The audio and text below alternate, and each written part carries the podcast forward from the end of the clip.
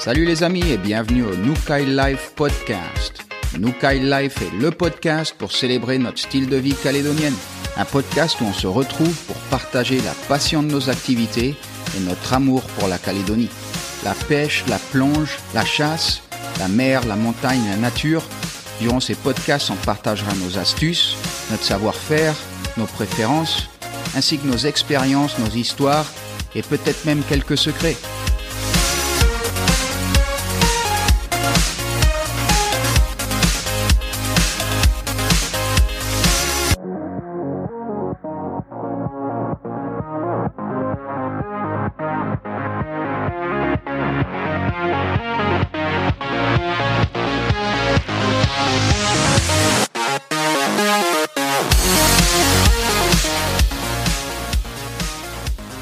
Amis, welcome back to New Cal Life Podcast. Après un petit break qui nous a permis de mieux nous organiser et structurer le podcast, on est de retour avec une liste d'invités qui je pense va vraiment vous plaire. Si vous aimez le kite, la traîne, le bait casting, la chasse à l'arc ou tous les autres sujets qui nous font tant kiffer notre île, j'ai vraiment de belles surprises pour vous ces semaines à venir. N'oubliez pas, si ces podcasts vous plaisent, de vous abonner au podcast, le partager avec des amis. C'est vraiment ça qui me permet à moi de continuer avec ce podcast. Et likez notre page Facebook Nukai Life. Laissez-moi des commentaires s'il y a des invités qui vous feraient plaisir sur lesquels on fasse des podcasts. Ou si vous avez des sujets qui vous intéressent en particulier, n'hésitez pas de me laisser des commentaires et je m'occuperai du reste. Avant qu'on commence ce podcast, juste un petit mot pour remercier nos sponsors. Ce podcast vous est présenté par Traeger Grills. Traeger Grills, c'est le barbecue du futur. Traeger Grills révolutionne l'industrie du barbecue et maintenant est disponible en Nouvelle-Calédonie. La famille Traeger de l'Oregon aux US ont inventé les pellet grills il y a à peu près 30 ans et maintenant sont considérés comme les Harley Davidson du pellet grill. Alors les pellets, c'est quoi? Ben, En fait, ils prennent le bois qu'ils ont fait pousser dans leur plantation pour les barbecues, ils enlèvent les écorces, moi je savais pas, mais les écorces apparemment ça a des choses nocives dedans. Ils le broient et ils le compressent, ils le font en format qui s'appelle des pellets. Et ce petit format, ça permet de contrôler le brûlage du bois, donc la température de votre barbecue. En plus de contrôler la température du barbecue, il y a une sonde que vous pouvez mettre dans votre viande qui vous permet de mettre une alarme pour que vous sachiez exactement quand la température de la viande ou du poisson ou de ce que vous voulez cuire arrive à la bonne température, donc on peut plus rien brûler. Et en plus, la cerise sur le gâteau de tout ça, c'est si vous aimez la technologie, il y a une super application pour votre smartphone, que ce soit un Apple ou un Google Phone, qui vous permet de tout contrôler de votre téléphone. Donc vous pouvez être avec les amis à prendre l'apéro et vous avez une alarme sur votre téléphone quand la viande est arrivée à la bonne température. Donc c'est vraiment révolutionnaire. Moi, je l'utilise quasiment tous les soirs. Euh, je fais, j'ai fait de la pizza au feu de bois, des grillades de cerf, de cochons sauvages. J'ai fait fumer du waouh, du tazar. C'est pour ça que je les ai comme sponsor de New Car Life parce que je suis avant tout un fan et je trouve que ça va dans notre style de vie en Calédonie. Si ça vous intéresse ou vous voulez plus d'informations, allez voir leur page Facebook. La page Facebook c'est Traeger NC, donc T-R-A-E-G-E-R NC, Traeger NC. Et là, vous aurez toute l'information, il y a des vidéos en français, tous les prix, etc. En plus, à partir de maintenant, ils sont disponibles chez Marine Corail. Il y en a un à Marine Corail du COS, un Marine Corail Nouville. Vous pouvez les voir, poser toutes les questions, n'hésitez pas. Aujourd'hui, je vous présente un podcast que j'ai vraiment apprécié. Un des bénéfices que j'ai moi de faire ce podcast, c'est que de temps à autre, j'ai la chance de faire connaissance de personnes super sympas. Cette semaine, je vous présente une telle personne quelqu'un qui je suis très content d'avoir connu, car nous partageons la même vision sur beaucoup de sujets qui me tiennent à cœur. Nico Bono est le fondateur du groupe Facebook Chasse et Pêche NC. Vous avez sûrement dû en entendre parler. Avec plus de 17 000 abonnés, Chasse et Pêche NC est le groupe dans son genre le plus populaire en Nouvelle-Calédonie. Durant ce podcast, on parlera des types de pêche préférés de Nico, du bait casting à la pêche à la mouche, on parlera aussi euh, de la pêche du bord pour ceux qui n'ont pas de bateau. Euh, Nico partagera généreusement avec nous ses secret spots, des spots où on peut même faire des tasards du bord, donc à ne pas manquer. Euh, on parlera aussi de la pêche à la sèche, ou plutôt au calamar. Et puis on discutera de son épique coup de pêche, un coup de traîne où il a fait son premier marlin. Une belle histoire qui nous a bien fait rigoler tous les deux. Pinocchio est bien arrivé à midi. On parlera aussi de la chasse, en particulier de l'éthique de chasse, un point sur lequel Nico et moi partageons les mêmes valeurs. Un très bon moment de partage avec un nouveau copain à discuter de choses qui nous passionnent tous. Sans plus tarder, je vous présente le créateur de Chasse et Pêche NC, Nico Bono.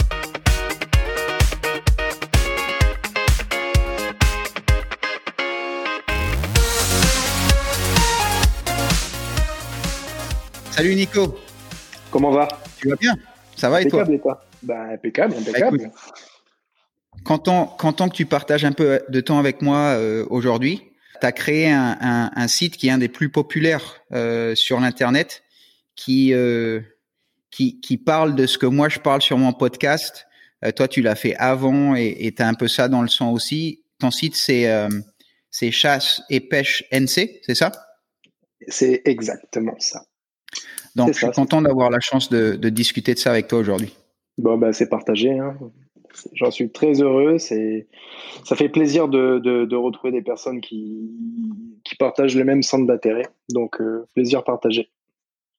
Écoute, parle-nous un peu de, de ben, d'abord un peu de, de toi, euh, une petite bio, et puis après comment tu es venu à, à, à faire ce, ce, ce, ce, groupe sur Facebook qui est, qui est super sympa?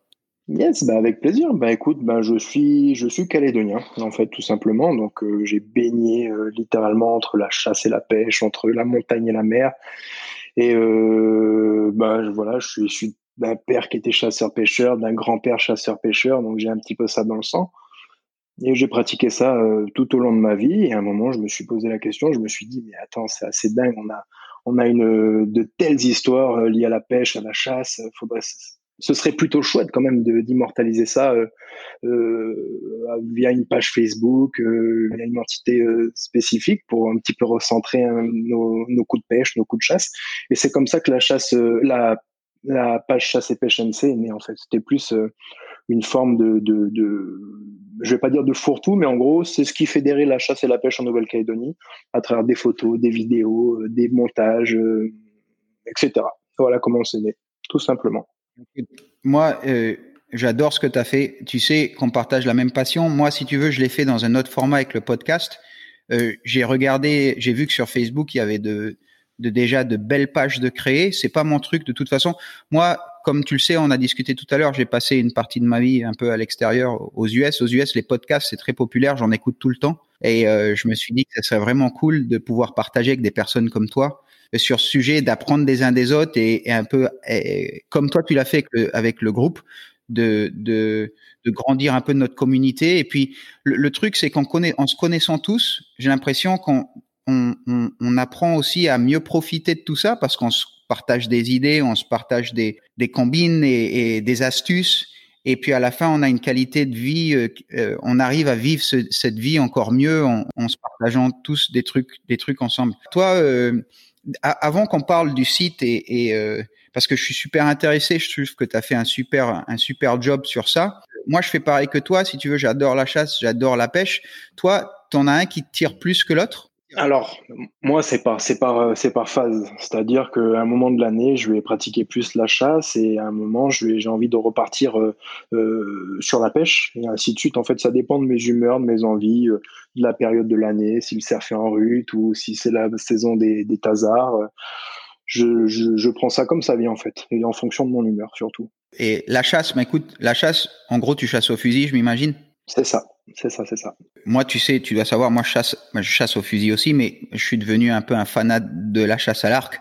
Un jour, un jour, euh, euh, à l'occasion, si tu n'as jamais eu l'occasion d'essayer, j'en ai un en plus, on pourrait, on pourrait le faire ensemble. Je te, je te, je te eh ben, alors, c'est avec, c'est avec plaisir parce que tout comme la pêche, en fait, j'ai, euh, j'ai, j'ai fait un peu tous les styles de pêche et j'ai fini par arriver à la mouche, en fait. Donc, je pratique pas tout le temps parce que c'est quand même quelque chose d'assez euh, euh, d'assez technique en fait. C'est un petit peu euh, le, le, graal de la pêche et l'arc à mes yeux, c'est le graal de la chasse. C'est-à-dire que ah mais écoute, tirer avec un fusil, génial. Un peu, je, je vais pas je vais pas dire que c'est donné à tout le monde parce que franchement il y a des paramètres à prendre en compte, etc. Mais disons que comme la mouche, pour moi la chasse à l'arc c'est un T'as un rapport à l'animal. Déjà, d'une, tu tires une flèche à moins de 20 mètres ou 20 mètres maximum. Tu m'arrêtes si je dis des bêtises. Et donc, en fait, euh, le gibier a plus de chances que toi de, de s'évader que toi de le tirer. Donc, à mon avis, et c'est comme ça que je l'entends, alors après, je peux peut-être me tromper, mais je pense que quand tu prélèves un gibier, mais tu dois être fier, quoi. Tu, je sais que ça me procure quelque chose. Donc, euh, donc euh, la chasse à l'arc, ça fait un petit moment que j'y pense. Hein. Bah, c'est génial. Écoute, ça me ferait plaisir de d'avoir la chance de te présenter à, à ce style de chasse. Euh, moi, c'est un copain d'ailleurs avec qui j'ai fait un, un, podcast qui s'appelle Nico Crampé, qui était un, un guide de chasse. Euh, lui, c'était un, un, Français de métropole qui est venu en Calédonie, qui a adoré la Calédonie. Il a passé 15 ans ici, il a fait un peu tout type de trucs. C'est lui qui m'a euh, mentoré, ou si tu veux, un peu pareil que comme moi et toi ce soir. Et moi, j'ai eu la même réaction de toi en me disant, ouais, ça doit être vraiment. Euh, et et, euh, et j'en suis devenu un, un, un, gros fan au point où aujourd'hui, je chasse quasiment que à l'arc. Mais ce que tu me dis est super intéressant parce que moi, je j'ai jamais fait de pêche à la mouche, mais tous mes amis qui sont des chasseurs à l'arc sont des fanats de pêche à la mouche. Et donc, je me suis toujours dit que ça, c'est un truc que moi, je veux faire et que euh, dès que j'aurai l'opportunité, je le ferai. Donc, on peut inverser. Toi, tu, me donneras un peu euh, des, techniques et des conseils de pêche à la mouche.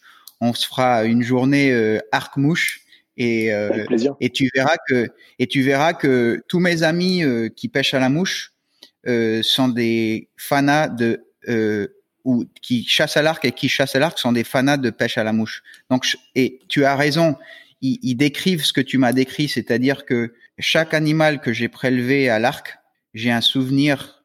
c'est tellement dur que quand tout se passe comme il le faut, c'est des souvenirs qui te marquent. Donc, tu, tu l'as bien pensé. C'est, euh, c'est, c'est un truc, euh, tu l'entends dans ma voix, c'est un truc qui, qui, qui me fait vraiment plaisir. ouais. Dis, dis-moi, euh, puisqu'on parle, parle de pêche à la mouche, tu, pêches, tu pêches quoi comme poisson quand tu fais de la pêche à la mouche? Alors moi, c'est essentiellement du lagonaire. Hein. Ça va, ça va de la, de la loche saumonée, ça va à la carangue, ça va, ça va. ouais, c'est des poissons de lancer. Ouais. Ah ouais. C'est, c'est, sûr, alors, moi, les, Ouais, les seules personnes que je connaissais qui faisaient à la mouche ici, c'était toujours le fiche, Parce qu'apparemment. Ouais, sur, euh... sur, les flats, là, c'est littéralement dans le nord. Ça, après, j'en ai jamais pêché. Mais euh, normalement, tu pêches, tu prélèves du poisson à la mouche euh, plus que ce que tu pourrais prélever avec une autre manière de pêcher, en fait, puisque tu adaptes ton, ta mouche, t'en as pas, en fait, au style de poisson que tu pêches. Donc, donc non, il n'y a rien que tu puisses ne pas pêcher à la mouche. Et donc toi, as fait, toi, tu, euh, quand tu pêches à la mouche, c'est du lagonaire, ce qu'on a l'habitude de faire? Oui, c'est même du rock fishing, c'est-à-dire que c'est même pas en bateau. C'est, euh, bah, en fait, je vais t'expliquer comment ça a démarré. C'est-à-dire qu'à la base, je fais, je faisais énormément de lancers. C'est-à-dire que j'avais un, pote à moi qui est devenu le parrain de ma fille, notre, notre trip, notre délire, tout simplement. C'était euh, ouvrir Google Maps, en fait, et regarder à proximité en rock fishing, donc à pied, euh, quels sont les spots qui pouvaient être exploitables pour, euh, pour faire du lancer, euh, lancer, faire un peu de stick bait, du popping, etc., mais tout du bord, en light. Et bah, c'est à force, à force, à force d'en faire, d'en faire, qu'on a cherché un petit peu à, à, je vais pas dire réinventer, mais à trouver une nouvelle manière de pêcher, parce que faire un lancer ramener, alors je dis pas, je dis pas que c'est simple, je dis qu'au bout d'un moment, tu tournes un petit peu en rond et c'est comme ça que la mouche, un petit peu, elle est, elle est venue sur le tapis. C'est que c'est qu'on a commencé à regarder via YouTube, via des tutos, via, via des émissions comme Mordu de la pêche de Cyril Choquet, des choses comme ça. Et pour mon anniversaire, mon fameux pote Louis, le parrain de ma fille, il s'est, euh, il s'est pointé chez moi avec un, avec un, un kit complet de marque Scientific Angler où il avait euh, la canne, le moulinet, euh, etc. Quelque chose de très basique, mais qui faisait le job. Et le premier poisson que j'ai fait avec ça, alors la première fois que tu lances, tu fais des trucs bizarres. Après, tu décides de regarder, euh, d'apprendre. Euh, après, je suis même allé voir Claude Lombardo. Je sais pas si tu connais. C'est, euh, bah, un On en a parlé. Voilà. Bah, il est, il est à, je sais qu'à l'époque, il était à Nouville-Plaisance. En fait, il avait son shop au-dessus de, de Daiwa, de Dawa, de Dawa, les, les, ceux qui font les bateaux, les pangas, etc ou dans son parking, euh, bah, il m'a montré, il a décomposé le geste en fait, et il m'a montré un petit peu les rudiments. Et à force de pratiquer, j'ai fini par arriver à poser ma mouche, et, et c'est comme ça que. Bah, c'est un guide, lui, non? Il y a un à la base, c'est un guide. Il, ouais, il a parcouru le monde entier. Il est extrêmement intéressant, ce gars-là, parce que parce qu'il a été capable de m'expliquer qu'il est parti au Pérou pour la pêche, qu'il a été capable de prélever des espèces de. Alors, je veux pas te dire de bêtises au niveau de l'espèce, mais je sais pas si c'est un araimara ou autre chose. En fait, c'est un poisson frutivore d'Amazonie. Et au final, pour le pêcher, il a été euh, obligé de reproduire euh, une fleur, un fruit qui tombe des arbres en fait dans l'eau le poisson se nourrit de ça, il l'a reproduit à l'identique pour pouvoir le pêcher. Donc c'est quelqu'un d'extrêmement euh, intéressant, qui a beaucoup voyagé, et puis au final, bah, gracieusement, m'a, a voulu me, me montrer les gestes. C'est comme ça qu'à force d'essayer dans mon jardin, de faire des perruques, de jeter à droite, de la reprendre dans la tête, j'ai fini par poser quelques mouches.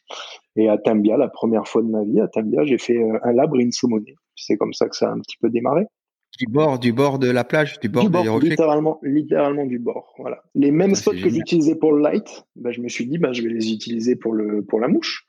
Et donc du coup, bah, fait quoi? Comment t'as as utilisé quoi comme comme mouche pour la saumonée alors c'était une mouche, c'était une forme de tout petit crabe, un espèce de petit crabe synthétique que Claude, ben justement Claude Lombardo fabrique, une espèce de, on dirait un mini crabe de roche en fait. Et euh, bah, c'est ça concrètement que j'ai utilisé. Le, le labre et, euh, le, et la saumonée sur ça. Et ça flotte ça ou ça descend tout doucement? Comment ça, comment ça se passe L'action voilà, L'action, elle, elle, redescend, c'est-à-dire que si tu n'animes pas avec des, des tirets franches, et je vais pas dire qu'il coule d'un seul tenant, mais il va commencer à s'enfoncer de plus en plus en fait. Donc à toi de voir euh, comment tu veux l'animer et à quelle hauteur tu veux qu'il travaille. Et par exemple, je sais que les saumonés, je suis arrivé euh, très proche du, du, du, du bas du, du bas de l'eau, c'est ce qui a déclenché l'attaque. Alors, pour dire la vérité, je n'avais aucune idée de ce qu'avait tapé dessus. C'est en, ramenant du coup, j'ai vu que c'était. Et tu as une sensation euh, différente du feeling de la canne que tu as sur euh, quand tu fais du, du light casting, par exemple? C'est très différent, la sensation? Parce qu'en fait, tu tiens la ligne avec ta main, non? C'est ça, c'est ça, c'est ça. C'est ça concrètement. Concrètement, c'est ton, ton surplus de ligne, c'est ce qui te permet. Euh, c'est ce qui te permet d'animer euh, d'animer ta mouche, de faire un, récupérer. En fait, c'est pas comme un moulinet de spinning standard où tu ramènes et c'est ce qui fait ton animation. En fait, c'est euh, c'est la soie dans tes dans tes mains, dans ta traction, qui va animer ta ta mouche. Mais quand ton poisson prend sur ta mouche, il va falloir lui redonner euh, toute l'intégralité de ce qui est de, de, du surplus de soie qui flotte sur l'eau ou qui est par terre. Donc c'est une pression et après, à la fin, une fois que ton, ta soie elle s'est répartie et qu'elle est dans le moulinet, là, tu peux commencer à travailler et ramener. Ouais, donc tu dois avoir un spécifique. beaucoup plus excitant, non? Parce que tu, en fait, euh, tu dois le sentir. Euh.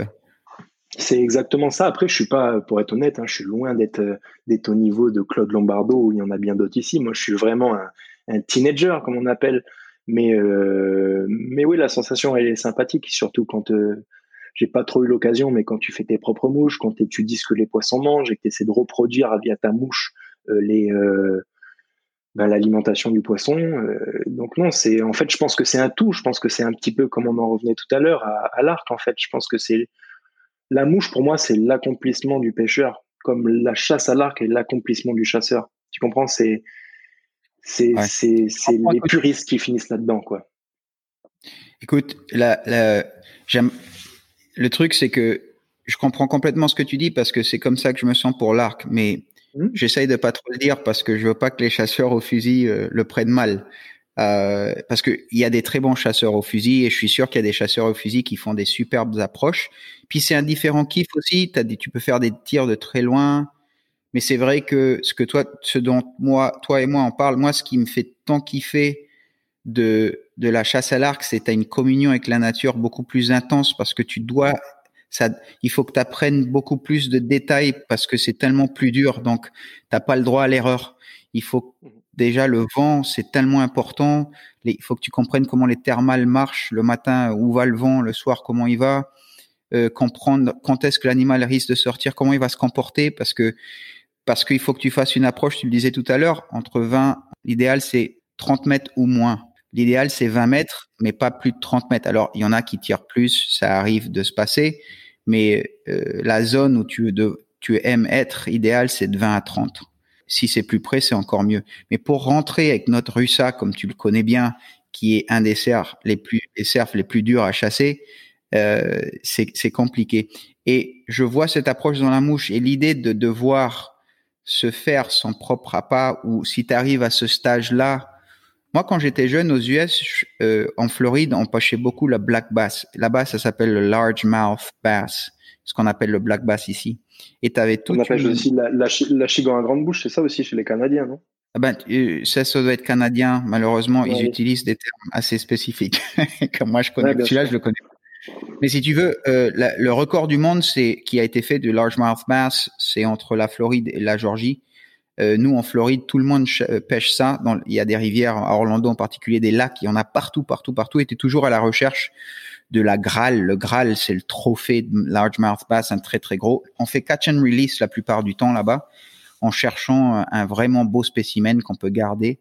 Et il y a toute une panoplie quand il fait chaud, quand il fait froid, de leurs différents des lurks soft, des lurks durs, des top water, des des euh, du, du, des rattlers, des des euh, spin bait et puis des couleurs différentes qui varient avec la couleur de l'eau, avec la température de l'eau, avec le matin.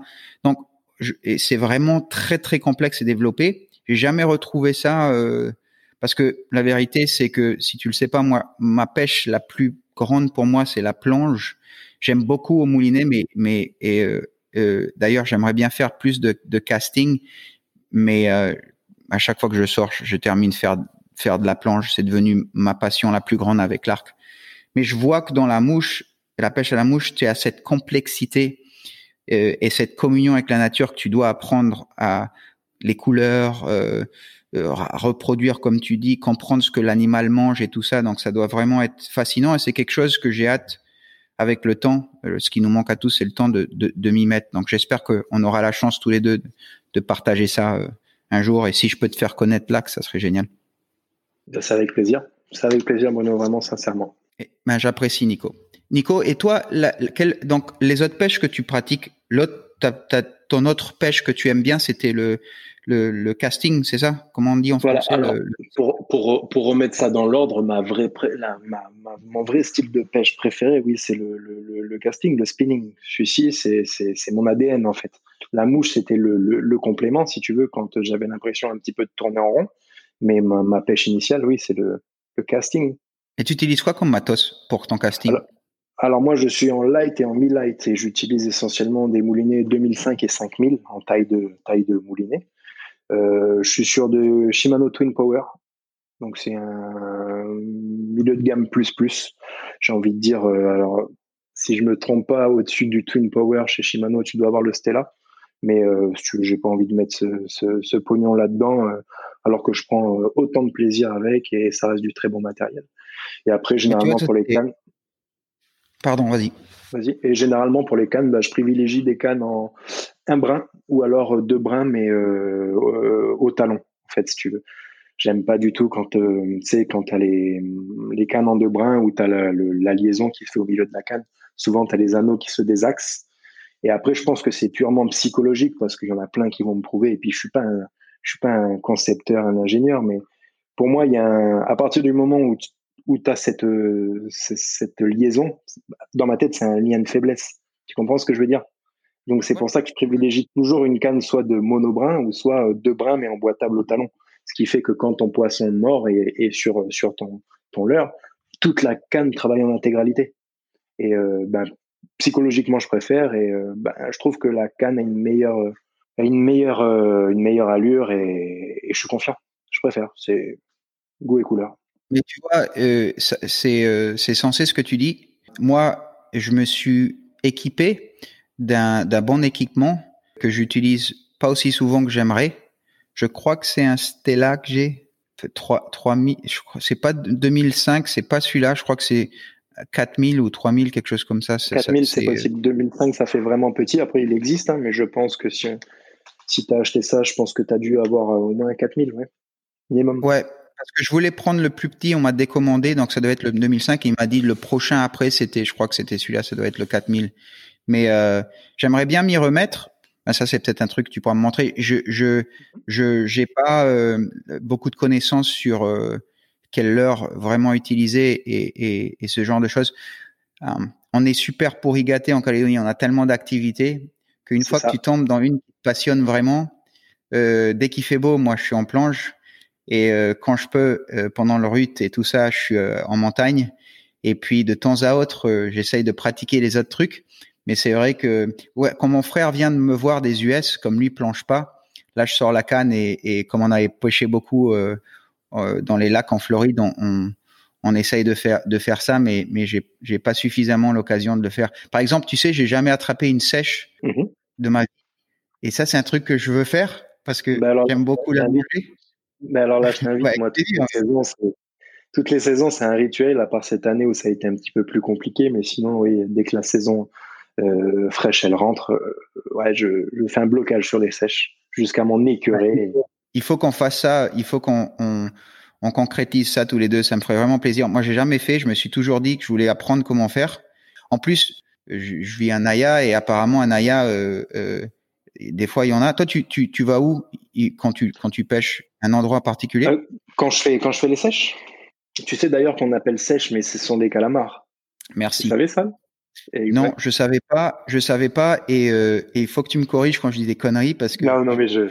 Alors je plaisante, Bruno, parce que alors j'étais le premier couillon euh, pendant pendant 25 ou 28 ans de ma vie à, à, dire sèche, mais parce que parce que parce que déformation du pays, alors que c'est un calamar, c'est ça le plus dingue. Donc euh, je rigole, mais j'ai été le premier à, mais à le dire. même pas c'est quoi la différence? C'est quoi la différence, Nico Alors je vais pas te dire de de, de, de bêtises. Euh, alors la sèche, la sèche, la sèche, la sèche. Euh, ben, je me demande si l'histoire de la sèche, c'est tout simplement pas l'os, l'os de la, euh, de la sèche et la plume du calamar. Tu comprends? Ouais. Ça te parle quand je te dis ça? Ouais, ouais, ouais, ça me parle, ouais. Alors, à vérifier. Il faudra, qu'on confirme tous les deux, comme ça, ni toi ni moi, on est des couillons. Exactement. si, on le dit à, si on le dit à quelqu'un. Mais du coup, euh, du coup, je suis incapable de te dire, à part je crois que c'est une histoire de ben, la sèche, je crois qu'elle a l'os de sèche et le, et le calamar a la plume. Je sais pas si tu as déjà vu à l'intérieur d'une d'une sèche, comme on dit ici, euh, cette petite plume translucide, c'est qu'il faut enlever. Je pense Il y a les deux ici alors? Oui, bien sûr, bien sûr. Mais toi, tu tires jamais de, de, sèche, sèche à hausse quand tu fais de la plonge? Alors, j'en ai, j'en ai vu dans, les, dans l'eau, effectivement, mmh. euh, et j'en ai jamais tiré. D'accord. Euh, et elles sont plus grosses, celles-là. Hein, c'est celles qui sont un peu plus grosses. Ah oui, ça, ça, peut être, ça peut être massif. Hein. Et là, il y a un gros os dur. Tu sais, c'est le fameux, le fameux os qu'on donne généralement aux, oiseaux pour qu'ils se fassent le bec et qu'ils récupèrent du calcium pour euh, pallier donc celui-là, ça, c'est la sèche. Bah, je pense que la distinction, elle se fait entre, euh, entre la sèche qui a un os et le calamar qui a une plume. Maintenant, je dis peut-être une grosse ânerie, donc à vérifier. J'ai jamais vraiment, vraiment, vraiment cherché. À confirmer tous les deux. Et raconte, tu, tu, tu pêches où, toi? Euh, Tu vas me dire le, le, le spot euh, euh, oh exact, mais, tu, tu, tu, pêches, tu pêches où quand tu pêches ça et, et, comment et comment ça se ça m'intéresse. Tu pêches où à quelle heure et comment Il faut qu'il y ait une claire de lune, il faut pas. Et... Alors, bah écoute, je vais faire très simple. Hein. Moi, je n'ai pas de souci avec les avec les spots de pêche, etc. Puisque de toute façon, j'ai rien à inventer là-dessus. Mais j'ai vraiment trois spots que j'exploite sur Nouméa, puisque moi, je vis à la base. Enfin, je vis à Nouméa. Depuis peu, je vis sur Yahweh. Mais euh, toute ma vie, j'ai grandi sur Nouméa, donc euh, c'était euh, essentiellement le Fun Beach. Tu vois le restaurant que tu as au bout de la ouais, ouais. promenade Vernier euh, derrière, tu as des conteneurs, etc. Et c'est bah, c'est un bon endroit. J'en ai fait quelques-unes, de rien. Il y a aussi le ponton du Méridien. Mais mieux que le ponton du Méridien, tu as au bout du Méridien, tu as une digue en, en rocher bleu, caillou bleu, tu vois, en face du, du restaurant. Le un là? Exactement. Bah, juste avant, tu as cette espèce d'avancée, cette grosse digue en, en, caillou, caillou bleu. Et là, ça fracasse. En une, il y a deux ans, en deux heures et demie, j'en ai fait 54. Mais alors, j'ai dû tomber dans le truc parfait. Non, non, sincèrement, sincèrement. J'ai dû tomber dans le truc parfait. Les planètes, elles étaient alignées. Enfin, non, je plaisante, mais c'est, ça devait être la top condition. On était, on était trois et 54 en deux heures et demie. Et t'as des, il y a des conditions qu'il faut rechercher, comme euh, des conditions bah, lunaires ou des marées ou déjà l'eau sale j'ai remarqué quand l'eau elle est brassée de, de, sédiments de sable etc bah, jusqu'à preuve du contraire. Alors il y en a qui me diront que j'ai peut-être tort mais ça n'a jamais été très performant pour moi hein, ça c'est clair. Euh, les marées basses ben alors il y en a qui diront qu'ils en font quelques-unes mais je trouve pas non plus que c'est des top conditions. Déjà d'une parce que ta turlue tu l'accroches une fois sur deux. Et, euh, et voilà. Donc moi je privilégie les marées montantes les une eau bien fraîche déjà pour commencer. et, et, surtout une eau bien cristalline, flat, avec très peu de vent. Toujours un petit peu, c'est bien, mais, mais c'est tout, pas plus. La température, la clarté de l'eau, c'est le plus essentiel, je pense. Et est-ce que c'est toujours le soir? Ouais, moi je viens entre chien et loup. Généralement, j'arrive une petite demi-heure ou 20 minutes avant, avant la tombée de la nuit. Ça me permet un petit peu de regarder pendant qu'il fait jour parce que souvent, tu n'as pas besoin de les. Quand je fais le ponton du méridien, t'as pas forcément besoin de, de, de, lancer. Généralement, tu les vois, elles sont sous les pylônes, elles sont sous le pont, sous le ponton, et donc du coup, euh, quand je les vois tout de suite dans l'immédiat, tu prends ta turlute, tu la, tu, la fais traîner sans lancer en fait, si tu veux. Donc là, tu catches les premières et tu sais que si elles sont là, généralement, elles sont pas toutes seules. Donc, ça me permet, dans un premier temps, de voir est-ce qu'il y en a qui sont sur le spot, auquel cas je les, je les prends s'ils font une taille convenable. Et euh, deuxièmement, si les full conditions elles sont réunies, et là, je laisse la nuit tomber. Et, euh, et je commence à, à, me poser une petite heure et demie, deux heures, et, et je fais des lancers. Voilà, tout simplement. Et quand, quand tu, quand tu, euh, quand tu, comment tu travailles ce genre de leurre Tu dois, tu les ramènes doucement ou tu les travailles comme un, comme un stick bait ou alors, comment ça alors as, plus, as plusieurs écoles. Les vrais, les japonais, ils ont une technique, ça s'appelle legging. Legging. Attends, je vérifie en même temps. Legging, en fait, c'est une technique japonaise, en fait. Euh, alors, je la pratique pas, donc je la connais mal. Donc, euh, j'espère qu'il y a des puristes qui nous, qui nous écoutent et qui vont pas trop m'en vouloir. Mais normalement, c'est un système de, de couler-remonter. Comment je vais m'expliquer? Il faut qu'il y ait une traction, un, ramener en fait, tout simplement, comme si tu ramenais en tournant la manivelle de ton moulinet, mais en, ayant des, des pauses, ce qui permet à ta turlute, tu sais qu'elle est plombée, il y a un poids de, de, différents grammages en fonction de ta turlute, qui permettent à ce qu'elle, à ta turlute, à ce qu'elle, qu'elle tombe progressivement au fond. Et avant qu'elle touche le fond, en fait, ils mettent un espèce de, de, de en fait, canne haute, qui fait remonter ta turlute un peu plus haute dans la surface et ainsi de suite. Donc en fait, la turlute, elle avance comme, comme on dirait en dents si tu veux. Et ça, c'est une technique japonaise. Alors je l'applique de temps en temps, si tu veux, mais moi je suis plus dans la technique standard, celle de lancer et ramener à une allure très très lente, slowly, où là, la turlute, elle prend le temps de passer dans toute la longueur de, ta, de ton lancer. Euh, en plus de ça, généralement, elles sont phosphorescentes. Donc, euh, donc le truc, c'est de l'alimenter un maximum en lumière pour que dans l'eau, avec ton ramener euh, t'en ramener tout doux, tout lent, elle puisse euh, être vue de, de, de, toutes les sèches ou calamars, si je peux dire, pour un maximum de, pour une efficacité maximum. C'est consistant quand tu ramènes, c'est-à-dire que tu gardes toujours la même vitesse? Ouais, moi je garde toujours la même vitesse. Alors c'est je n'ai pas une science absolue. Hein. Je veux dire, j'ai pas inventé cette technique-là. Moi, je te parle moi de ma pêche. Alors, celle de Pierre, de Paul ou Jacques est peut-être complètement différente ou on sera pas d'accord avec moi. Mais moi, euh, à titre personnel, euh, oui, c'est un ramener constant. C'est très lent, c'est très décomposé. Et, euh, jusqu'à présent, ben, ça, a toujours très très bien marché. Écoute, moi j'en ai jamais pêché une seule. J'ai essayé deux trois fois, mais je savais même pas si je faisais les choses correctement. Donc tes conseils sont, une, une session 54. Je pense que je peux prendre tes conseils. Tu, tu les gardes. Est-ce que la, est-ce que le leurre dans quand tu fais ça, que tu ramones doucement, il faut qu'il soit près de la surface alors pour prendre la lumière? Bah en fait, ça dépend de ton poids de leurre. Tu vois, par exemple, un leurre qui est plus grammé, il aura tendance à aller plus dans une pellicule d'eau de 10, 15, 20 cm. En fait, même en ramenant doucement, le poids de ton, de ton plomb fera qu'elle nage dans une pellicule d'eau ou un, leurre beaucoup plus léger fera une, une turlute en fait qui nage euh, en surface, quoi, qui descend dans un 2 cm d'eau maximum. Donc après, là, il y a, il y a deux écoles. C'est est-ce que tu essaies de décoller les sèches du fond ou est-ce que tu veux, est-ce que tu veux essayer de, de, de, pêcher celles qui sont déjà en train de chasser? C'est les deux marches. Il y en a une à un moment en surface ne marchera pas, celle en profondeur va marcher. Tu as des inconvénients. Vas-y, excuse-moi. Non, non, c'est juste j'essaye de comprendre parce que je crois qu'il y a une période de l'année où tu le fais et une autre période que tu le fais pas. Et donc, est-ce qu'il y a des mois, il y a une, il y a une saison pour les sèches Je m'imagine que oui. Ah oui, c'est la, la, saison sèche. Mhm. Comme les wow pour la planche. Ouais, au final, au final. Et euh, est-ce que la lune a à voir avec quelque chose? Je vais te dire, normalement, la lune, hein, elle a à voir avec tout, hein, même avec les plantes, etc. Donc euh, oui, oui, la, la, lune, forcément, elle joue, sachant qu'en plus de ça, les les, les, les, sèches sont attirées par la lumière. Alors bien sûr, quand tu as une full moon, généralement ça marche très très bien. Par contre, euh, on te voit beaucoup plus. Quoi. Et je vois beaucoup de gens aussi qui, qui le font là où il y a des, de la lumière dans l'eau, tu vois, autour de lampadaires ou des trucs comme pareil. c'est pour ça qu'elles sont souvent sous le poplight, qu'elles sont souvent au 1881, parce qu'elles sont attirées par généralement les projecteurs qui, qui tapent sur l'eau. Et, et je pense qu'en fait, c'est une histoire de chaîne, de chaîne alimentaire. C'est parce que les petits poissons sont attirés par la lumière et les sèches sont attirées par les petits poissons. Et tout ça, c'est un cercle fermé. Et, euh, voilà.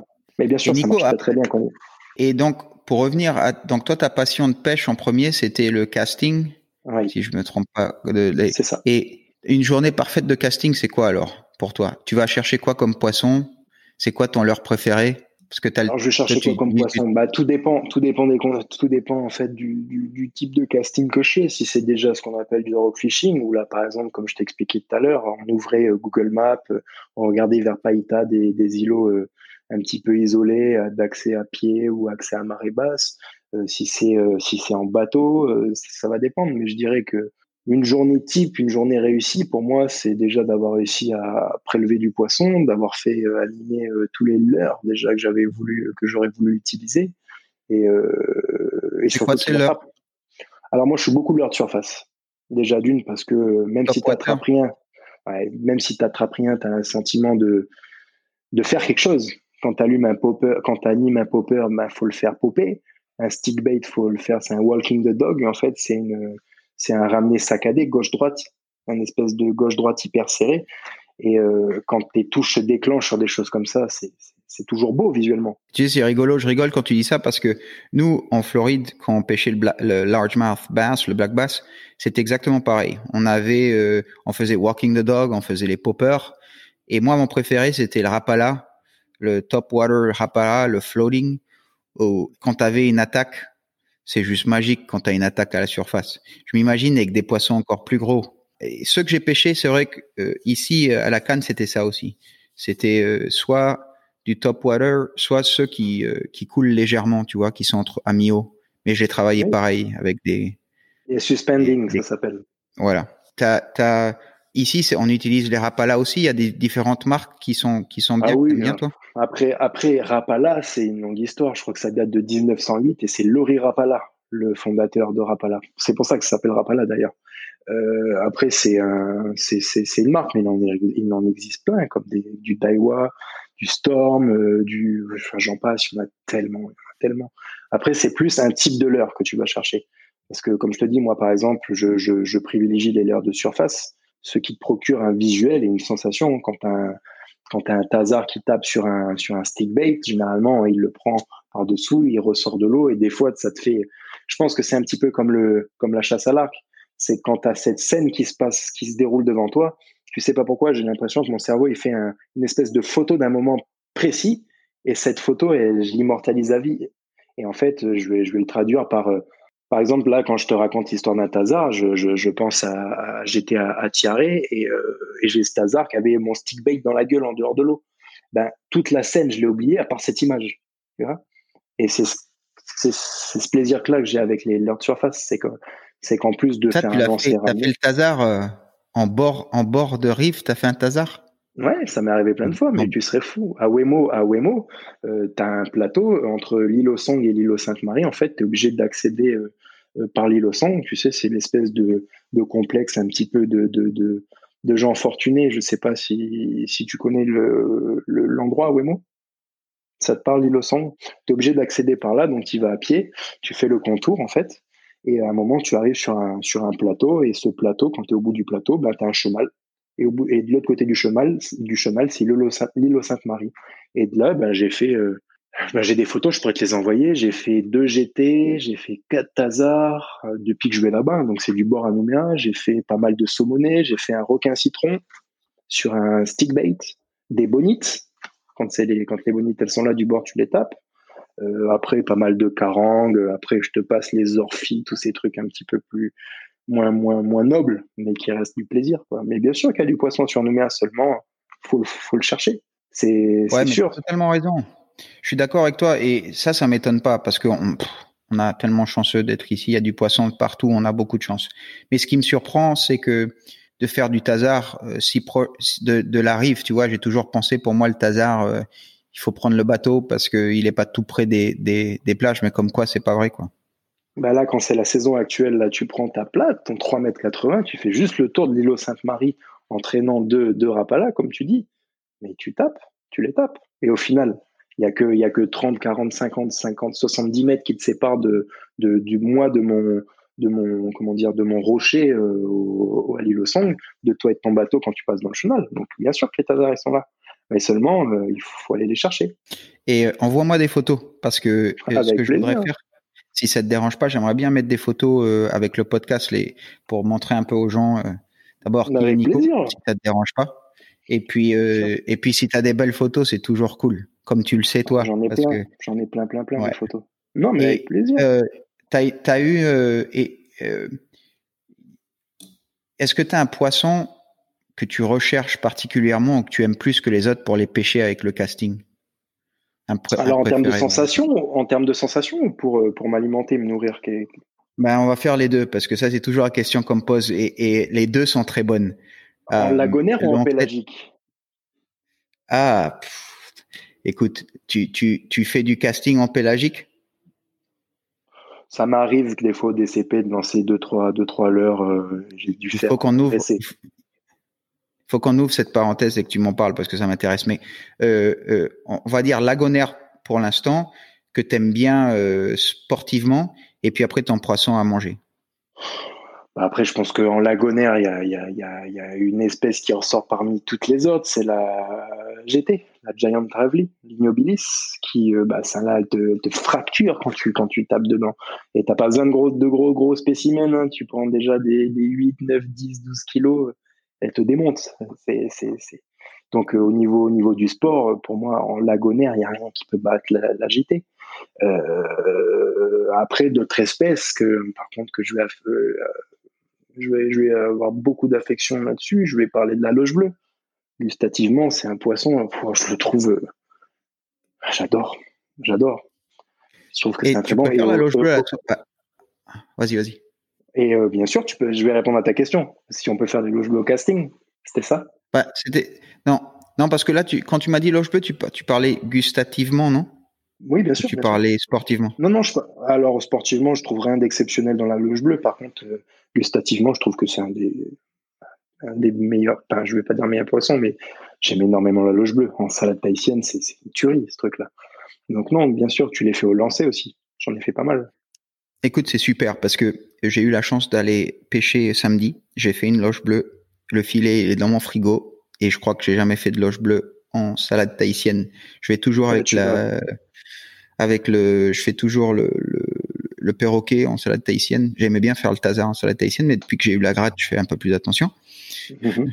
Mais ce soir, je vais me faire la loge bleue en salade tahitienne. Donc, j'ai. Ah bah tu vas, voir, euh, tu, vas voir, c'est une texture euh, qui, est, qui, est, assez ferme comme poisson et dans la salade tahitienne. Euh, moi, je sais que ma femme, tu peux lui parler tous les poissons du monde. Si je fais une salade tahitienne, à défaut, elle prend du perroquet, sinon elle va me tanner pour faire un sac de la loge bleue. Ma femme est tahitienne. Hein.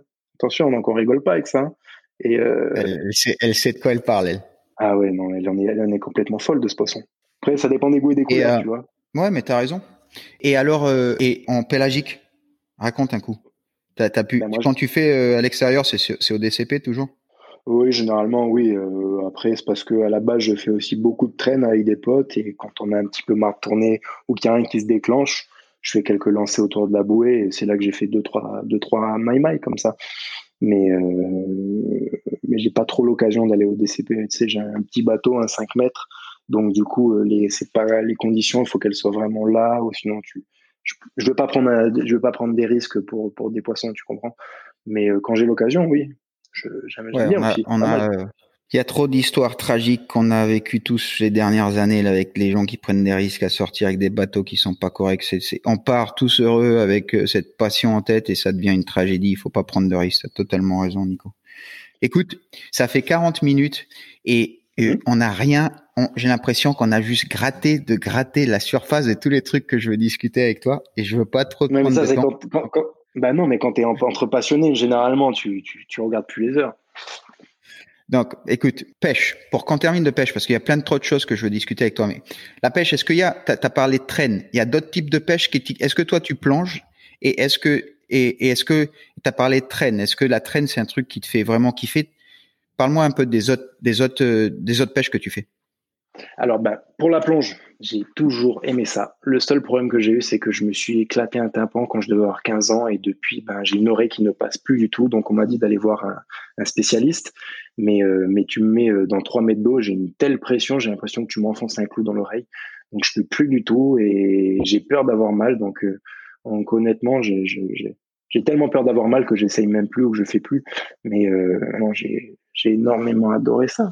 Moi, ce que j'aimais, c'était surtout faire les porcelaines et popiner les langoustes sur le récif. Ça, je trouvais ça génial.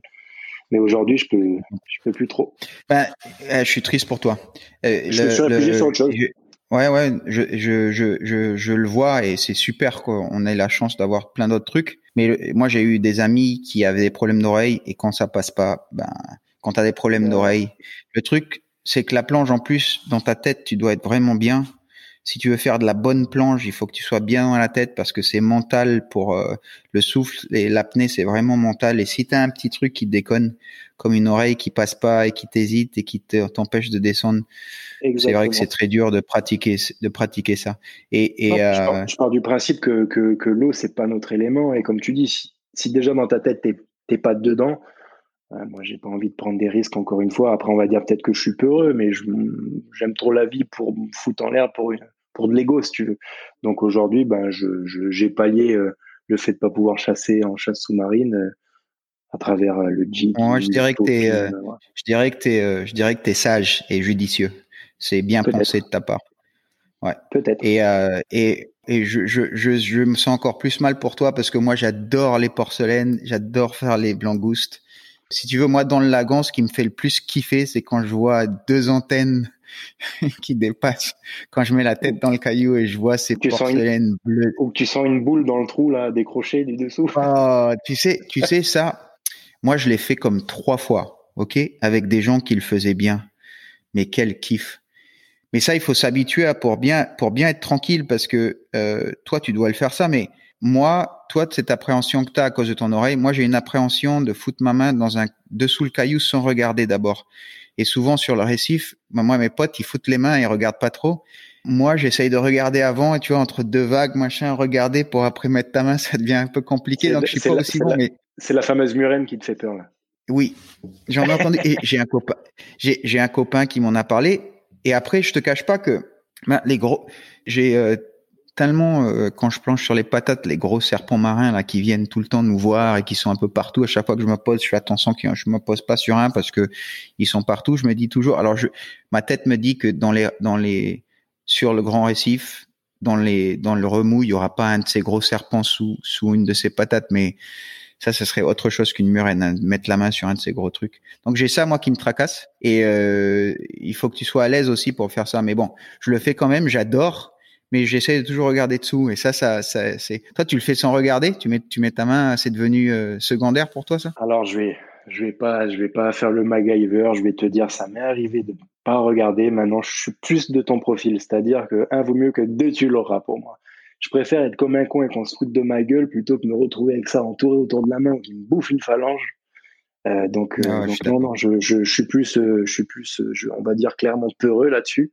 Euh, mais ça m'est déjà arrivé de mettre les mains dedans. Par contre, euh, ouais, moi, je, je, prie plus profond de mon âme pour pas qu'il y ait un truc qui me croque le, le finger. Pareil que toi. je suis pareil que toi. Et, et l'autre truc, c'est que euh, t'as dû faire, t'as fait les crabes au trou, toi? Parce que moi, j'ai la même. Truc, Alors non, je, je, je, mets pas les mains dedans, les palétuviers comme ça. Je mets pas, c'est pas possible pour moi. Moi, c'est j'ai été avec un pote. J'ai été un pote qui est super bon à ça. Xavier, euh, merci, tu te reconnaîtras. Euh, et j'ai un autre copain, euh, Georges. Euh, je, je, je, vais pas leur dire le nom de famille parce que je sais pas s'ils veulent que j'en parle trop, mais ces deux amis m'ont initié à ça.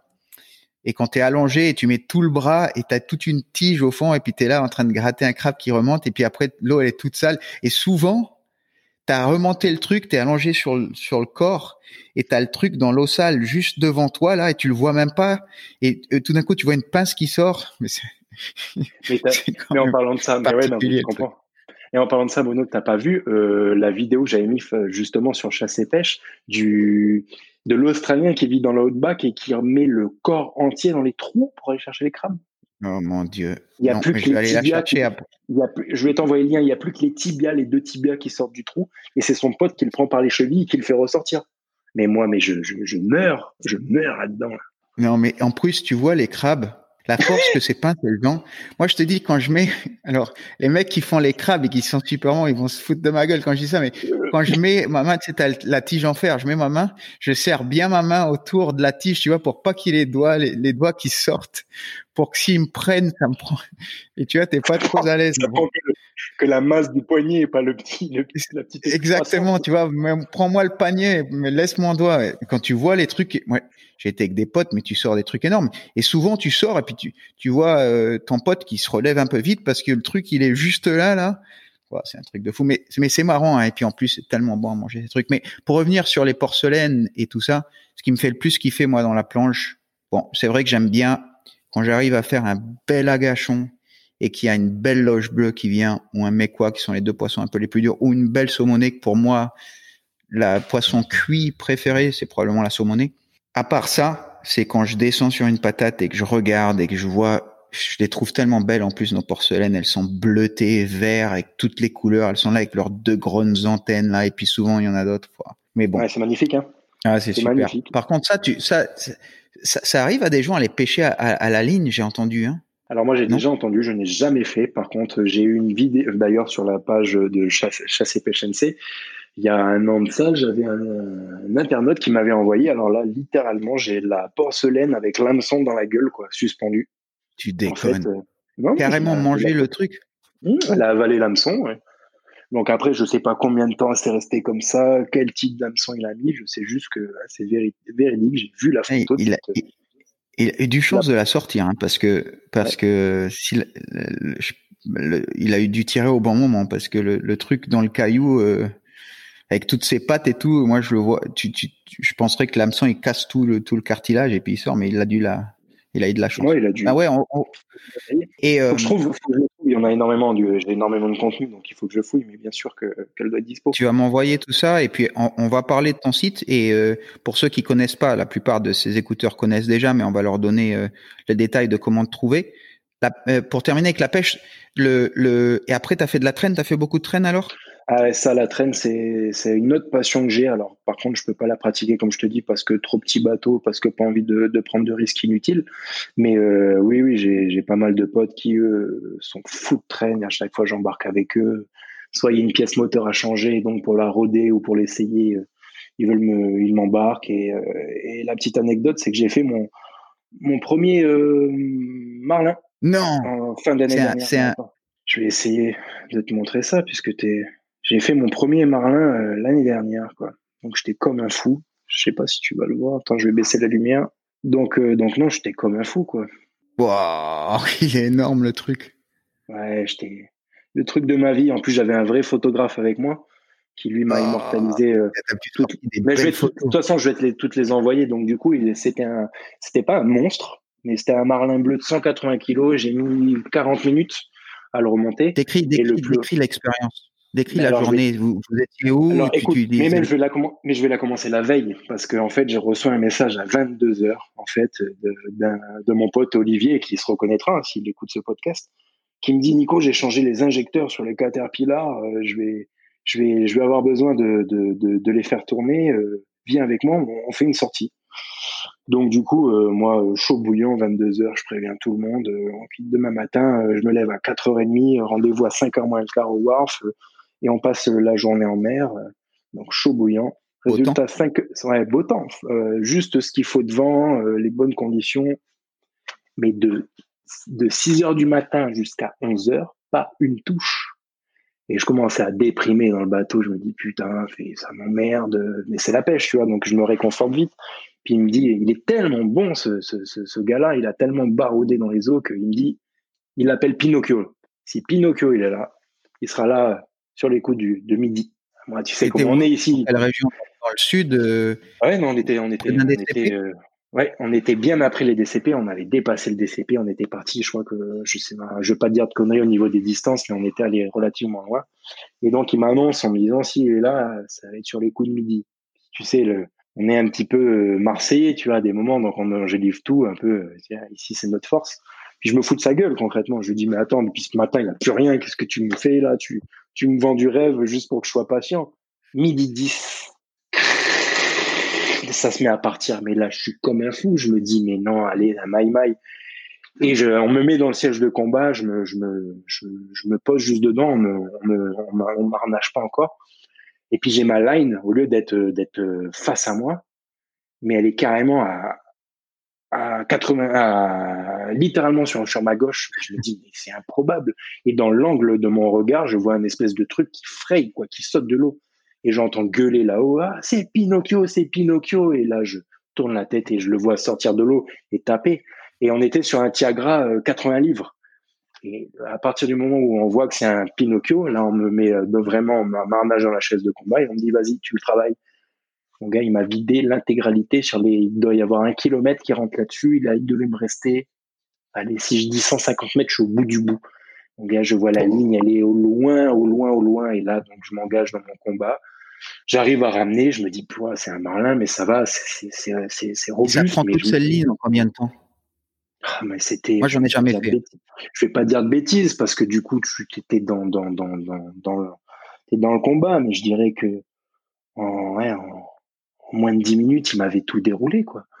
Il m'avait tout déroulé tellement que j'ai cru que tout allait péter. Je voyais la fond de la, la fond du, de la bobine arriver. Je me dis, bon, ben, si je serre plus, ça pète. Si je laisse comme ça, ça se vide. J'étais victime du truc. Premier que je fais, donc, euh, je me retrouve comme un nourrisson sur le sur la chaise de combat, tiens, un petit peu.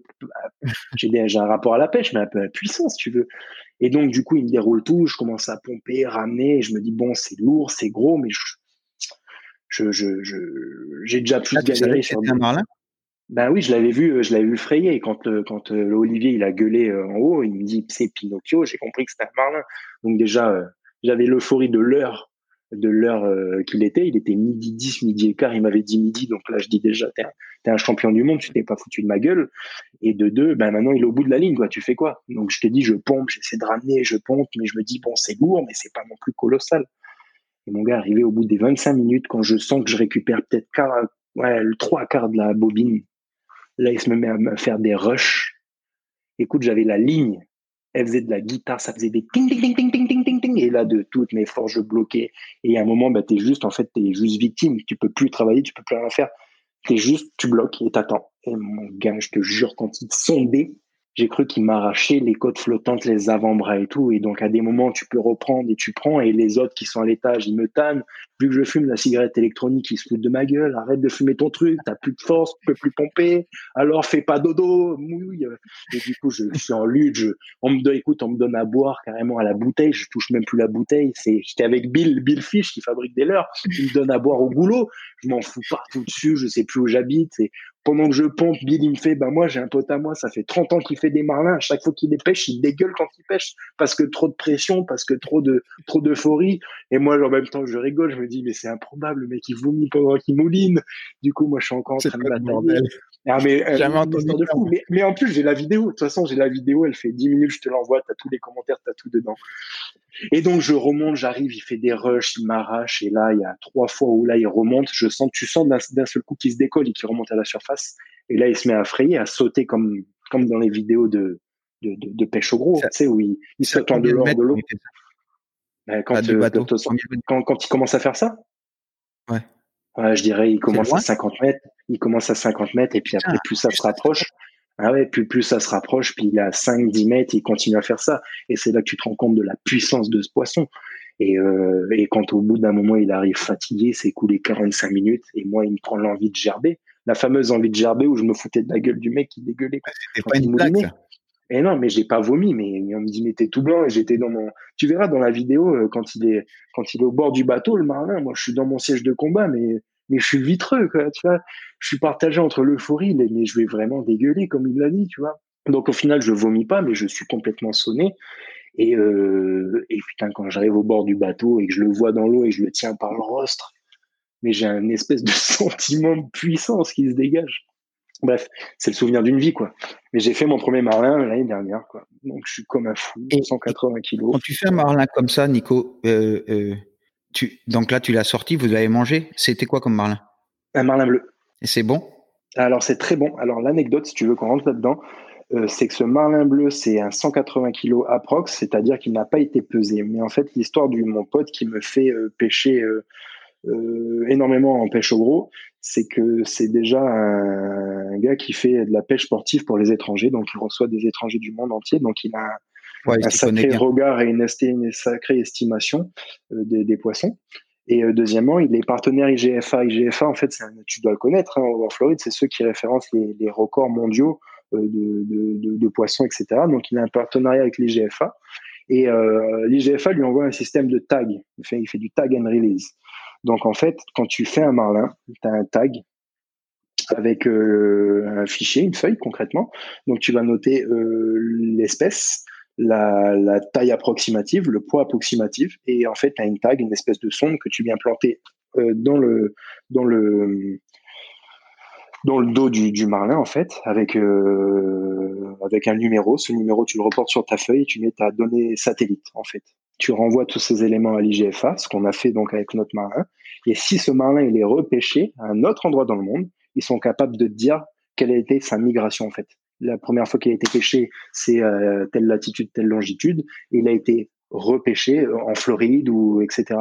Donc en fait, il a un partenariat avec l'IGFA et ce marlin là, en l'occurrence, s'il avait été arrivé séché, on l'aurait consommé. Par contre, euh, bah, du coup, il était encore vivant. J'ai réussi à le réanimer et Olivier, il a dit, hop, on le tag. Voilà l'histoire. Ouais, c'est une belle histoire. Chapeau, chapeau pour toi. À l'heure, à l'heure où je te parle, s'il faut, il nage toujours avec mon, avec ma, avec ma balise. Putain, c'est honorable ce que tu as fait, Nico. C'est honorable parce que c'est ton ah premier marlin. Tu aurais pu, euh, et tu l'as relâché bien comme il faut. J'aurais pu vomir, j'ai pas vomi, j'ai été fier de moi. pas vomi, tout gardé. Et en plus, tu as les photos. Bah ouais, mais non, mais le pire, c'est que j'ai la vidéo. J'ai la vidéo littéralement du début à la fin. Ça dure 7 minutes. Et euh, tu le vois. Pas de m'envoyer tout ça après. Et je t'envoie tout après. Avec plaisir, Mono. Putain, quelle belle histoire. T'en as, t'en as, pour qu'on termine notre chapitre de, de pêche, t'en as, t'en as eu d'autres comme ça ou ça, c'est, ça reste euh, un peu mythique pour toi? Non, ça c'est le plus mythique. Euh, après, je veux dire, il y en a qui les collectionnent les marlins, mais ça reste le poisson d'une vie, hein, dans le sens, dans le sens, bah, il y en a qui passent aussi toute leur vie à essayer de le pêcher et qui ne le pêchent pas le marlin, tu vois. Il y en a qui les collectionnent, et il y en a qui n'arrivent pas à le pêcher. Donc, donc oui, c'est, c'est le poisson de ma vie. au moins, je peux, sur ma to-do list, je peux cocher marlin. Euh, après, je pourrais aller sur des espèces plus grosses, mais au moins, je peux mettre mon petit check, comme tu dis. Sans déconner. Donc, donc non, c'est diabolique. J'avais jamais tenu un rostre de marlin dans les mains. Tu sais comment c'est abrasif ce truc-là? T'as l'impression d'avoir une lime, une, lime, et, papier de verre. Et c'est là que tu te dis euh, la puissance de ces trucs-là. D'ailleurs, quand le truc il est en train de sauter, gesticuler euh, tout près du bateau, comme toi, on a vu tous ces vidéos des trucs qui terminent dans le bateau. Tu dois quand même te poser la question à un moment quand le truc il bah, saute pas trop loin, s'il va pas à cause des vidéos YouTube, moi, mon, blocage, c'était s'il saute dessus dans le bateau. Tu vois, mais ça, c'est comme l'histoire du trou de la murène avec, euh, avec, les, les, porcelaines. Mais tu sais, au final, c'est psychologique. Ouais, c'est psychologique. Mais moi, j'ai vu une vidéo, tu l'as peut-être vue, où il y a un mec qui est en train de pêcher. Et euh, il y a un marlin qui arrive. Et euh, le marlin, il est près du bateau, il saute. Et tu vois une action. Le mec du haut sur la tour, il filme. Donc, je crois qu'il est en train de tenir la ligne. Le truc, il saute, tu vois un impact et le, et, le poisson, il est dans l'eau. Et en fait, il l'a traversé d'un côté à l'autre, carrément empalé. Tu vois que le mec qui se baisse, qui lâche, qui va dans la cabine. Et puis, il est mort, le mec. Mais quand tu vois ça, en une millième de seconde, tu dis, ces trucs-là, on oublie. comme tu dis, comme tu dis, en plus de ça, moi, je, je, je, je, suis comme toi, je repense à toutes ces vidéos que j'ai vues, mais moi, je me suis dit, en plus, tu sais, c'est le côté survivaliste. Je me dis, OK, alors c'est pas impossible que ça arrive, maintenant j'en ai un au bout, qu'est-ce que je fais?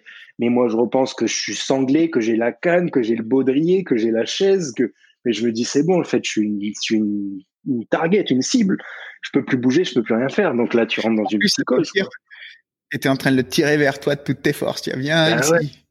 Tu, vois. Mais Écoute, moi, un autre truc, parce que moi, je connais pas trop la traîne, tu vois, mais je m'imagine que t'es attaché. Si t'es attaché à un truc comme ça, il y a pas une chance que tu termines à l'eau et que le truc qui te tire au fond de l'eau, si c'est attaché autour de ton corps? Ben normalement non, parce que ton baudrier est relié. Euh, t'es si tu si si si si en fait je te dis des conneries, j'étais en train de penser à autre chose. Si il y a une possibilité hein, forcément que que tu partes à l'eau. Hein. Parce que possibilité. Le temps que tu un gros truc comme ça, le temps que tu déconnectes tout, ben là, t'es profond. Hein. Mais bon, ça reste ça. Ça. Moi, je m'y connais pas trop. En, tout cas, je me, pose ce genre de questions. Nico, euh, euh, je veux parler un peu de chasse avec toi parce que c'est une autre passion qu'on partage tous les deux. Mhm. Et puis après, je veux faire un, On a besoin de parler de ton, de ton site parce que je trouve ça génial. Je voudrais savoir ton expérience, comment tu vois ça, et ça fait combien de temps que tu le fais, etc. Mais la chasse, c'est quoi ta chasse préférée? Bah alors déjà, moi, ma chasse préférée, je vais te répondre que c'est... Euh, alors, je suis partagé entre l'affût et l'approche. Je n'aime pas les battues, alors même si elles ont un sens. Euh, c'est l'acte qui me dérange dans le sens c'est important, mais j'ai l'impression que c'est de l'abattage.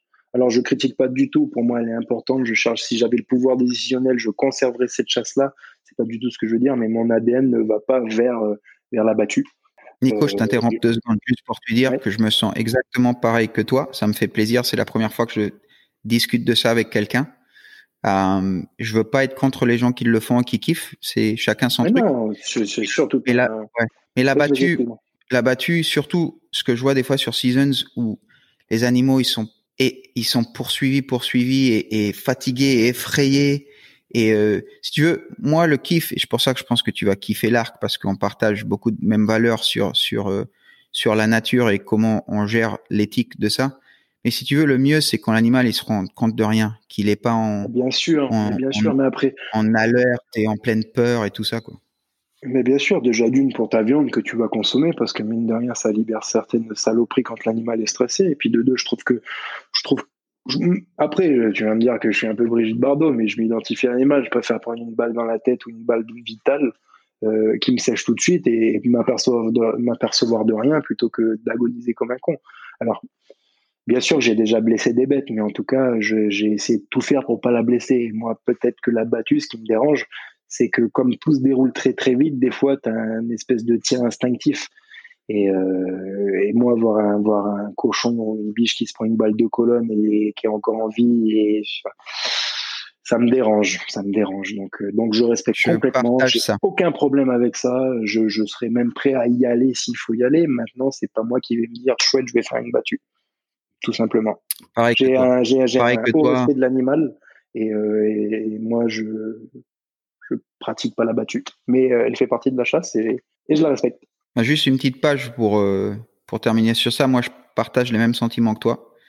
Euh, la chasse, pour moi, je l'approche avec euh, beaucoup de, comment dire en français, je le fais d'une façon partie. J'aime bien honorer la nature et honorer l'animal le plus que je peux le faire. Donc, je le fais avec beaucoup de respect. J'essaye parce que comme toi, ça nous arrive. Si tu es un chasseur, la décision d'être un chasseur, tu la prends en sachant que des fois, ça va pas se passer comme tu veux. Et ça fait partie de la responsabilité que tu dois assumer. À un moment, tu peux essayer de tout faire pour minimiser le risque de, de souffrance de l'animal. Ce qu'il faut, c'est la responsabilité qu'on devrait tous avoir. C'est au moins d'avoir fait le maximum pour minimiser ça. Et en sachant que des fois, ça se passe pas comme on veut. Et ça, et c'est la réalité. Si tu veux être un chasseur, il faut assumer cette responsabilité. Et la douleur qu'on reçoit ou, ou qu'on n'aime pas, eh ben, il faut l'assumer. Je pense que ça, c'est, c'est c'est comme ça qu'on devrait le vivre. En tout cas, moi moi. Euh, ah mais moi je te rejoins, ça me fait plaisir parce que c'est c'est c'est pour moi ce que tu dis là est plein de sens parce que parce que euh, j'aimerais ce qui me ce qui m'embêterait le plus, ce serait qu'on qu'on qu'on comment dire qu'on rende. Alors je vais essayer de m'exprimer rapidement et clairement. Euh, pour moi, euh, la chasse, abattre un animal, c'est un, c'est un acte fort. C'est-à-dire que moi, je, déjà, je prends aucun plaisir à tuer un animal. Maintenant, je prélève un animal parce que je veux consommer cette viande. Et, à chaque fois que j'ai mis une balle, je l'ai jamais mis avec plaisir, si tu veux. Donc déjà d'une, euh, chaque espèce que je prélève, euh, moi gaspiller un bout de cette bête que j'ai abattue, si tu veux, je vais, je vais pas te dire que je vais mal endormir, mais putain, ça va me faire chier au fond de mon être. Et je pense que là où la chasse euh, a tendance à être un petit peu un petit peu décriée ces derniers temps en métropole, etc. Il y a beaucoup de gens qui disent qu'ils sont contre la chasse, mais qui consomment des protéines animales. Et aujourd'hui, moi, ça me pose problème parce que on m'a toujours éduqué comme ça. Tu veux manger de la viande, tu veux manger du poisson. Ça n'est pas dans, ça n'est pas dans une boîte en carton et ça n'est pas dans, un, dans, une, dans une enveloppe en polystyrène. C'est issu d'un animal et un animal, ton steak que tu manges, c'est issu d'un acte tu enlèves la vie. Donc pour moi aujourd'hui, quelqu'un qui consomme une protéine animale, il doit être en capacité de l'abattre soi-même, de la conditionner. Et je pense que tu as un autre regard. sur, euh, sur, sur les animaux, sur les espèces, sur ce que tu manges. Et, euh, et, et, je pense que toutes les personnes au final qui mangent de la viande devraient être en capacité de faire ça, c'est important. Ou sinon, je vais, je vais en blesser quelques-uns. Mais il y a une part de, de faux cul sinon, et ça, ça me dérange. Ça me dérange. Que tu suis totalement, je pense exactement pareil que toi. D'abord, la, la, la partie de la chasse que j'aime le moins probablement, ou la plus dure, ou mentalement la plus conflictuelle, c'est le moment de là-bas. C'est le moment où je tire. Euh, cette partie-là, c'est c'est pas alors c'est c'est vachement conflictuel parce que c'est le moment que tu cherches. Tu veux arriver à ce moment-là le plus possible, et c'est le moment le plus dur, je pense. En tout cas pour des personnes comme toi et moi qui ont ce respect pour l'animal, euh, tu enlèves la vie de quelque chose. Et enlever de la vie de quelque chose, ça devrait pas être fait simplement ou, ou euh, sans euh, sans responsabilité. On devrait pas le prendre pour acquis. Alors, de cette façon, c'est la première fois que j'ai cette conversation avec des chasseurs, euh, en tout cas sur un podcast. Euh, je suis content de pouvoir le partager avec toi. Je pense que ça devrait pas être une décision. On devrait être très conscient de la décision qu'on prend, de l'action qu'on prend. Ça devrait pas être quelque chose qu'on le prend euh, comme un rien. Là, tu prends la décision d'enlever une vie d'un animal pour te nourrir. Et moi, je chasse comme toi pour me nourrir. Je vais pas tuer quelque chose si je le mange pas. Ça, c'est une éthique que moi j'ai, mm-hmm. que je respecte. Tout le monde peut faire les choses différemment, hein, c'est le droit de tout le monde. Mais moi, je veux, si je vais tuer quelque chose, c'est parce que je vais en manger. Et je suis aussi du même avis que toi avec l'idéologie de personne. Je ne vois aucune rationalité à critiquer un chasseur si tu manges de la viande. Aucune. Parce que si tu manges de la viande que tu achètes, tu contribues à l'industrie euh, commerciale d'élevage d'animaux où les animaux sont maltraités, tués avec aucun respect, aucune Exactement. éthique. Euh, et et, euh, et tu les tu manges un truc, tu sais pas d'où ça vient, comment personne a, a, a donné aucune révérence à cet animal et il a vécu une vie probablement misérable dû au fait que tu veux aller acheter ça en supermarché. Donc si tu es un chasseur comme toi et moi qui ont une chasse éthique, qui essayent de minimiser le risque de souffrance, il y a tout qui est pour. C'est-à-dire que c'est mieux de chasser pour l'animal comme ça. Tu promouvois, euh, la vérité c'est que les gens souvent c'est controversial, mais par exemple aux US, les gens qui, qui contribuent le plus à la nature, à la préservation de la nature, des parcs, de l'environnement, ce sont les chasseurs. Avec les taxes qui sont sur les chasseurs, s'il y a beaucoup d'endroits encore disponibles où il y a encore beaucoup d'animaux, en grande partie, c'est pour les chasseurs. Toi, comme moi, je m'imagine, on n'est pas d'accord avec tous les styles de chasse. Moi, il y a des gens qui chassent d'une certaine façon que je ne chasserai pas de cette façon-là. Euh, mais en tout cas, euh, euh, si tu veux, si tu vas te nourrir, euh, si tu veux manger de la viande, déjà on commence par ça. Parce que si tu es un végétarien et que tu m'expliques que tu es un végétarien parce que tu les aimes les animaux, tout honneur à toi. Moi, je suis, moi, je suis. Je, te rejoins de 100%. Exactement.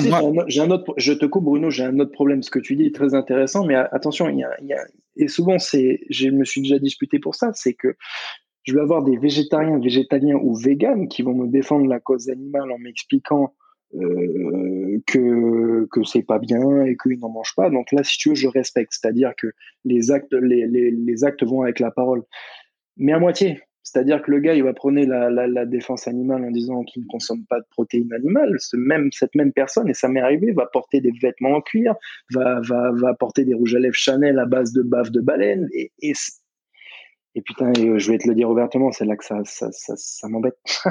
c'est là que je me dispute. Parce que si tu veux, c'est c'est un discours de sourd. C'est. Mais c'est rationnel ce que tu dis, c'est logique. Moi, je suis de même avec toi. Si tu veux, euh, si tu vas porter des trucs en cuir, et que tu, euh, tu te prends pour, tu, tu, tu te dis un vegan pour les raisons que tu viens de citer, c'est pas logique, c'est pas rationnel.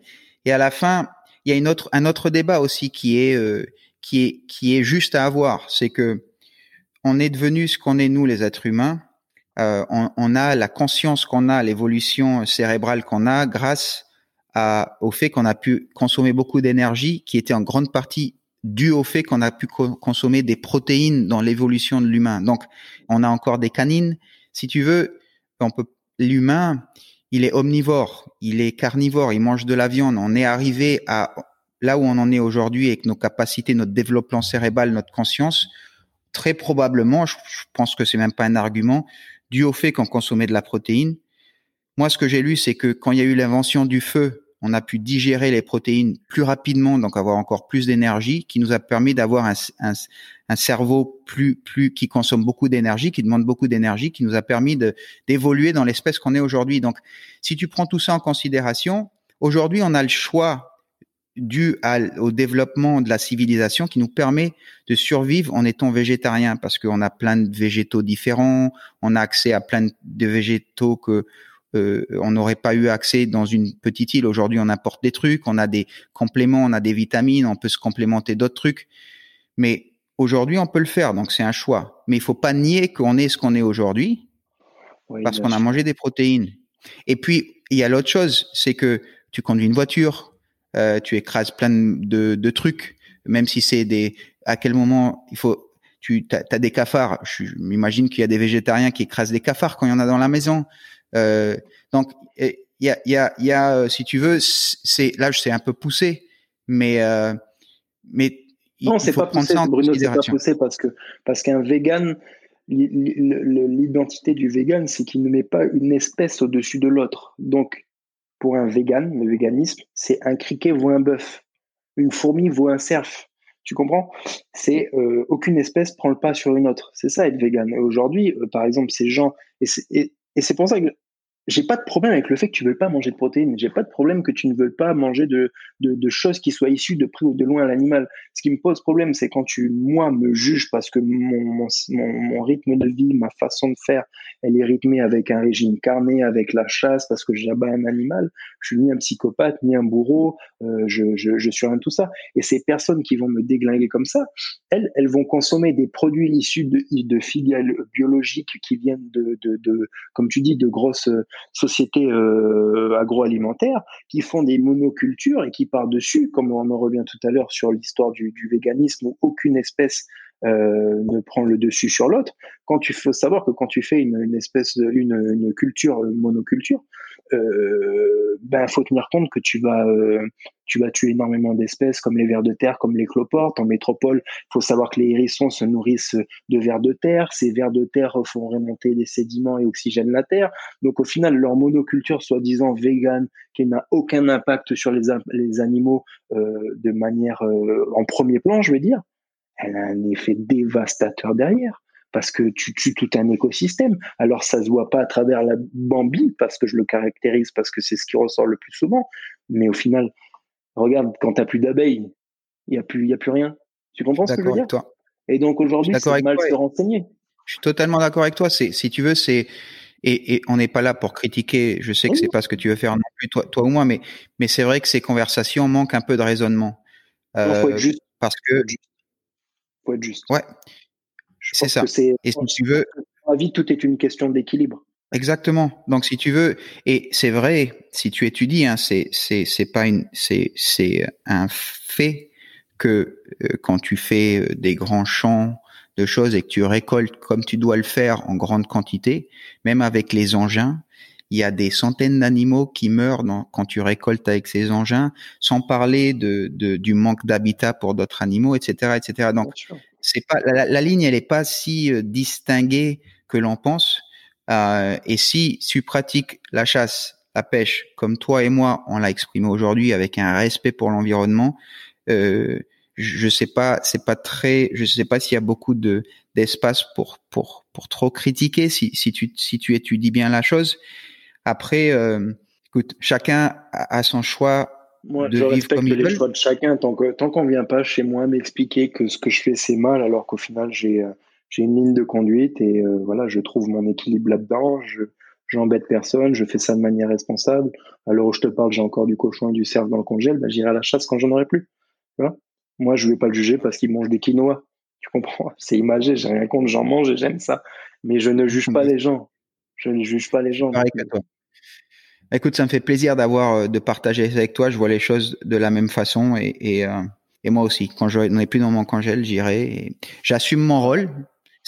J'assume mon rôle et, et, et puis euh, c'est pas facile. Je sais que et je te cache pas que euh, peut-être un jour je déciderai d'arrêter de manger de la viande et je deviens. Mon père, je mon, mon père a fait ça. mon père a fait ça. Il ne chasse plus. Moi, il, il, ne chasse juste plus. Il mange encore de la viande, mais aujourd'hui, il m'explique qu'il ne peut plus prélever un animal c'est fini. Ouais, et ça c'est ok. Moi j'ai pas de problème avec ça. Ouais. Donc si tu veux, euh, on, tous les deux on assume notre rôle. Et il y aura peut-être un jour où moi je déciderai de plus assumer. Dans ce cas-là, j'arrêterai et, et, je ferai. Comme tu dis, s'il faut, j'adapterai un régime végétarien ou végétalien parce que mon corps euh, vous demandera. Et là, je serai ouvert. J'ai pas de problème. Pas même pareil. Ça me fait pas. Ça me fait plaisir de partager ce côté que j'ai pas l'habitude de parler avec des gens avec toi. C'est cool qu'on ait que, que je trouve des personnes qui, qui compartissent ça. Le, le, donc, la chasse, tu, tu utilises quoi comme calibre? Tu chasses quoi? Tu chasses où? Qu'est-ce que c'est que je suis avec Alors, mon calibre, je chasse avec une 22-250 Remington. Tu sais, c'est un calibre un petit peu euh, sexy qui est sorti là, il y a, y a pas longtemps de ça comparé au, au célèbre 243-270. Euh, tu connais? Tu connais ce calibre, le 22-250 On m'en a parlé plusieurs fois, j'ai jamais tiré. Voilà, donc euh, c'est à mi-chemin entre le, je vais te dire, alors je vais pas dire une connerie, mais euh, entre le 222 et le 243. Alors c'est euh, autant de poudre, hein, peut-être un petit peu moins. Je vais te dire pour te donner un, en gros, j'estime que c'est à peu près autant de poudre qu'une 243, sauf que l'ogive elle est plus petite, tu es sur du 5,56 et si je dis pas de conneries, tu dois être sur du 6 mm pour une 243 mais ce qui fait que la poudre par rapport à l'ogive, c'est une, une, balle très très rapide, très constante. Donc euh, à 200 mètres, c'est une, une, balle qui drop très très peu. Donc à 200 mètres, tu mets dans la croix, ça tape. Mais par contre, tu t'amuses pas à faire des, des, tu fais des barres du coup, des têtes quoi. C'est une balle, c'est une ogive petite. Et je suis fan de ce Et, et euh, tu, tu, tu chasses, tu chasses du cochon aussi? Tu, tu chasses tous les gibiers? Alors moi, je fais essentiellement le gibier, enfin le, le cerf et le cochon. Je tire pas les oiseaux. Tu vois, ça c'est un autre truc que j'ai. Euh, je, trouve qu'un oiseau euh, est plus beau dans, dans, les arbres. Après, si je dois me nourrir, bien sûr, je le, je le tirerai. Je tire pas les roussettes non plus. Euh, ça, j'ai bien assez avec le cochon et le cerf. Tu ils sont déjà bien invasifs. Donc, en l'occurrence, les notous, j'en ai dans mes arbres chez moi. Je préfère les garder. les roussettes, voilà, je préfère les garder. je pars du principe que s'il y a des des saisons, c'est que l'espèce elle est pas elle est elle est pas euh, comment dire, elle est pas, je cherche le terme pour pas dire une grosse ânerie, mais euh, elle est pas pérenne en fait. Donc euh, partant de là, si tu veux, je veux pas contribuer au fait qu'on diminue les ressources. En l'occurrence, le cerf, le cochon, c'est invasif, donc il y a déjà bien assez avec ça. Dindon, tu chasses jamais? Dindon, la biquette? Biquette, pourquoi pas? J'ai jamais eu l'occasion de tirer la biquette. Dindon, j'ai rien contre. j'ai jamais tiré non plus de dindon. Quoi. Bah, écoute, pour, pour le noto et la roussette, moi, je suis comme toi. Surprise. Euh, J'en ai jamais tiré. Alors, le, j'ai c'est vrai que j'ai un, j'ai un petit, j'ai un petit, euh, je suis, je suis pas euh, super enthousiasmé à l'idée d'aller les chasser pour la même raison que toi. C'est des espèces, il y a des espèces de roussettes endémiques à la Calédonie. D'après ce que j'ai compris, le notou, je crois que c'est, c'est le plus gros pigeon endémique, endémique à la Calédonie.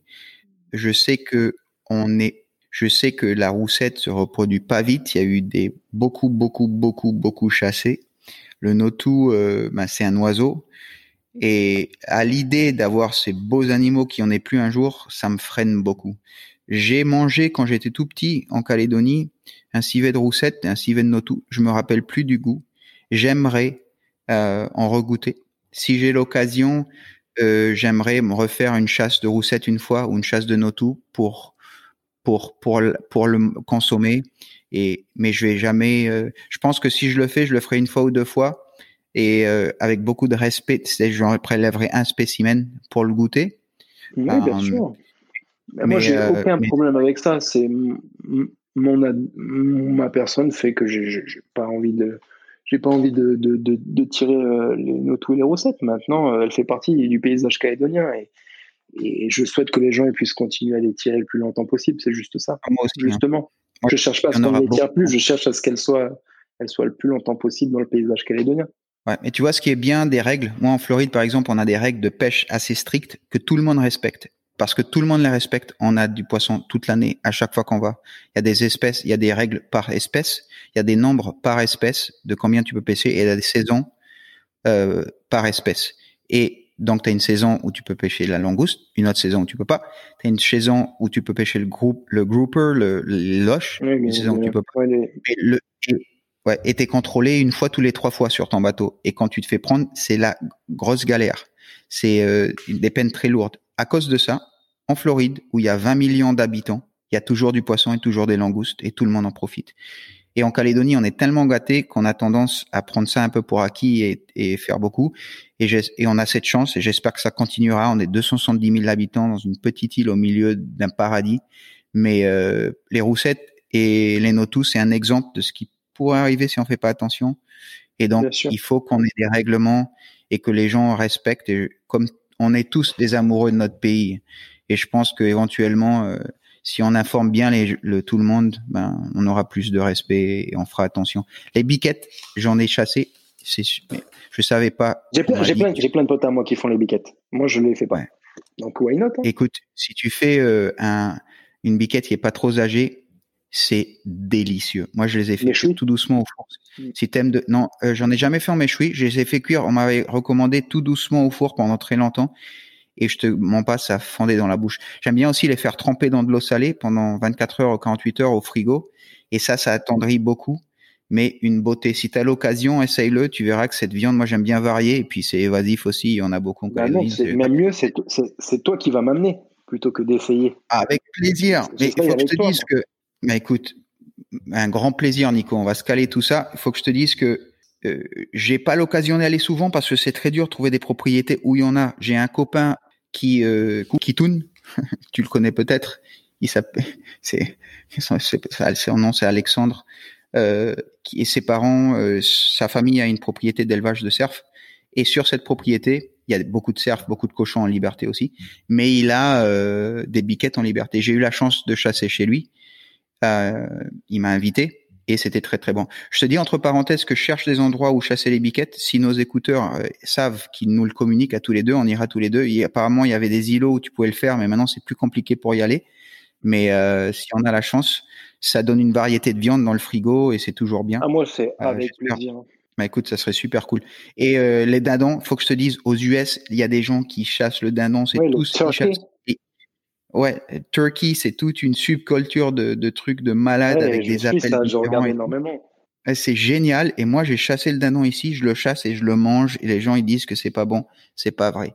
Si tu le fais bien, tu le fais mariner comme il faut, c'est très tendre et c'est très bon. Goûter. Moi, je me suis. Alors, moi, je, vais être, je vais être très bête, on va se foutre de ma gueule, mais je me suis arrêté un petit peu où on dit. C'est pour ça que je chasse pas le dindon.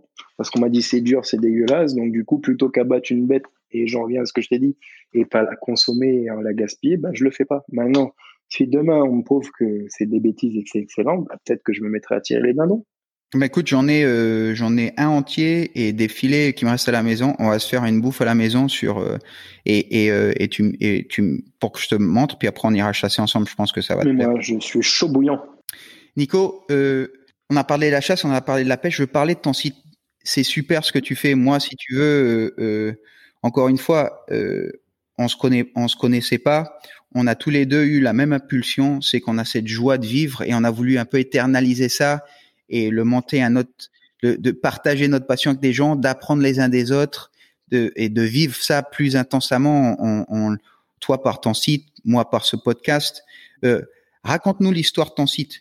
D'abord, le site, c'est quoi? Les gens qui connaissent pas, comment ils le trouvent? Alors, tout simplement, ouais, c'est même une page. En fait, c'est une page Facebook qui, ah, se, qui, se, qui se nomme Chasse et Pêche MC. Donc, en fait, je suis pas allé bien loin dans le nom. C'était vraiment pour tout de suite mettre les choses d'équerre.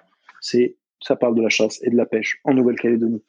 Euh, donc, euh, comme je t'expliquais tout à l'heure, c'est parce que ben, j'ai ces passions depuis petit qui sont la chasse et la pêche. Et aujourd'hui, enfin, je trouvais qu'il n'y avait pas d'endroit dédié vraiment où on pouvait euh, retrouver euh, et partager nos coups de pêche, nos coups de chasse. Nos, Bah écoute, ça fait à la base la page, je l'avais créée en 2016, mais alors je m'en suis occupé. Euh, je vais pas te dire de bêtises, je vais pouvoir te le dire exactement. Je pense que ça fait un an et demi que je l'ai que je l'ai reprise.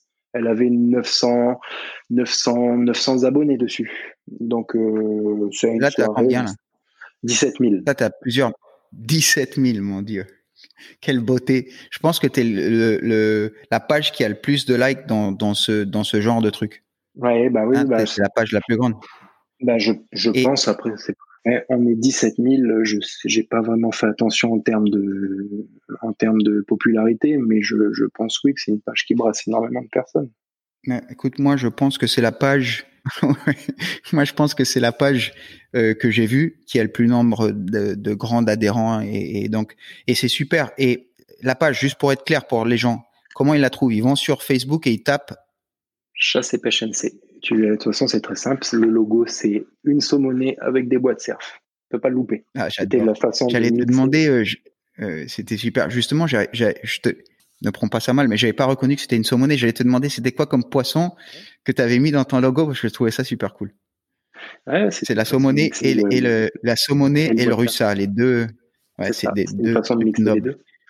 Donc non, ouais, ça fait un an et demi que j'ai que j'ai repris cette page et que j'ai décidé de l'alimenter euh, de manière, euh, comment dire, euh, de faire ça bien en fait, hein, de mettre de la discipline, de manière disciplinée. Quoi. Et du coup, un an et demi plus tard, ben, on est 17 000. Donc, euh, merci à tous. Hein. Absolument. Merci à tous nos, nos, nos, nos, personnes qui nous écoutent, qui partagent les pages, qui vont sur Facebook et, et, euh, et j'espère que c'est juste le commencement qu'on qu'on partagera tous encore euh, plein de belles choses. Euh, le, tu passes, tu passes beaucoup de temps? Ça te prend beaucoup de temps?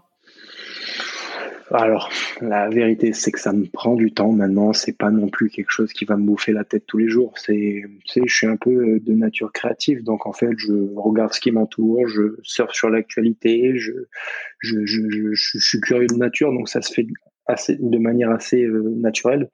Donc euh, oui, concrètement, par semaine, si je mets tout bout à bout, ça me prend trois heures, mais où je me mets une espèce de euh, roadmap où je vais définir un petit peu ce qui va être cette semaine euh, à quelque chose près parce qu'il y a aussi beaucoup d'actualités et ça, ça se planifie pas. Mais tu sais qu'il y a beaucoup de, je fais aussi énormément de, de, publications qui sont à base de caricatures, des stéréotypes de la chasse ou de la pêche euh, sous forme humoristique. Donc ça, c'est de la création et de la créativité pure. Donc euh, ça, j'arrive à la définir à l'avance.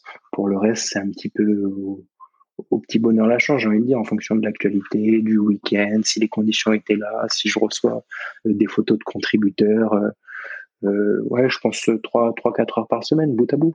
Bah écoute, merci. Parce que nous, on, on, apprécie tous et on a, grâce à toi, euh, la chance de partager des trucs sympas. Tu as choisi une voie de gérer ton site, euh, si je me trompe pas, où c'est toi qui contrôle qui poste quoi? Et, ça. et et ça, c'est intéressant. La première, c'est que ça te demande beaucoup plus de travail à toi, parce que toi, tu es le seul qui alimente tous les, tout, si tu veux, la valeur du site. Donc, tu es obligé d'y dédier plus de temps. Et donc, si t'étais pas passionné et si on n'avait pas la, la chance d'avoir, euh, de t'avoir qui est prêt à dédier ce temps, on n'en on on on profiterait pas. Donc, merci encore, Nico. Euh, pourquoi tu as pris cette décision? Moi, une des choses, comme toi, je m'imagine, une des choses qui J'adore la technologie.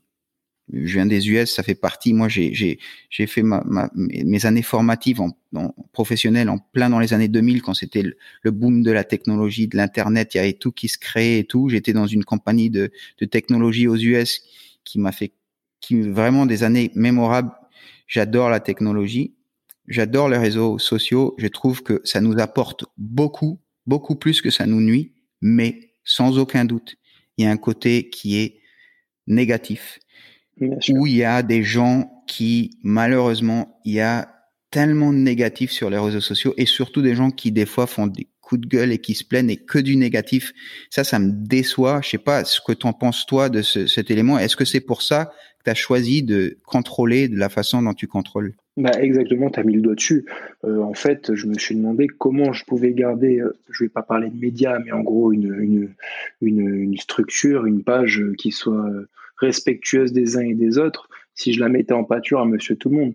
Aujourd'hui, énormément, il y a quand même pas mal de groupes sur Facebook, et si tu te retrouves avec, déjà d'une, tu te retrouves avec des prix immobiliers au milieu de photos de chasse ou de vidéos de pêche, tu te retrouves avec des, de la haine à caractère euh, racial, à caractère euh, euh, ou de la haine envers les chasseurs. Donc pour moi, dès le départ, ouvrir ça à tout le monde, c'était laisser bah, laisser les gens s'en prendre plein la gueule. Et des fois, une personne qui va vouloir partager euh, un coup de pêche et une fierté, il va prendre dans les commentaires t'es qu'un assassin, euh, t'es un abruti, vous êtes tous aliénés. Et j'ai pas envie de ça. C'est comme ça que c'est comme ça que tu perds des personnes, c'est comme ça que tu frustres des gens, que tu crées des des, rancœurs, des colères. Donc dès le départ, c'est pas le but de ce qu'on fait ah du tout. Comme tu l'as si bien dit, c'est du, partage, c'est du partage. Cette, culture au final, c'est de la passion et du partage. Et, oui, je me suis dit, je vais mettre, je vais avoir du travail, je vais me mettre en, en, en full administrateur, c'est-à-dire que je vais veiller euh, à ce que dans les commentaires il n'y ait pas de la haine, je vais veiller à ce que euh, les gens ne, ne, ne, fassent pas n'importe quoi, parce que mon but, c'est d'amener ce, ce, cet organe, ce, cette page le plus loin possible pour qu'elle fasse briller la, Calédonie à l'étranger concrètement. Puisqu'aujourd'hui, euh, j'ai des messages du monde entier. Du monde entier. J'adore. Des Canadiens, des. Ben, c'est simple. Le mois, là, il y a, y a deux semaines, euh, en portée de publication, euh, sous un mois pile, j'étais à un million de personnes atteintes. félicitations les gens ils comprennent pas ce que ça veut dire, le temps que tu mets, la dédication, la passion que tu as, et tu le fais pourquoi? Parce que tu aimes la Calédonie, qui est la raison d'être de mon podcast aussi. Tu aimes notre style de vie. Moi, ça me fait plaisir de faire connaissance de personnes comme toi. Euh, merci bah, pour, euh, pour, cette belle page. Continue et euh, merci pour ton temps aujourd'hui. parce Avec que j'espère que je t'ai pas enlevé à ta famille et ta petite fille qui est partie se coucher sans voir papa ce soir. je, suis désolé, mon c'est exceptionnel. Y a Mais en tout, en tout cas, euh, merci pour ton temps. Écoute, on va se parler, on va faire des plans tous les deux de découvrir moi la mouche avec toi et d'autres choses, et puis je vais te montrer l'arc et, euh, et, partager un peu de cette passion qu'on a en commun, en commun tous les deux.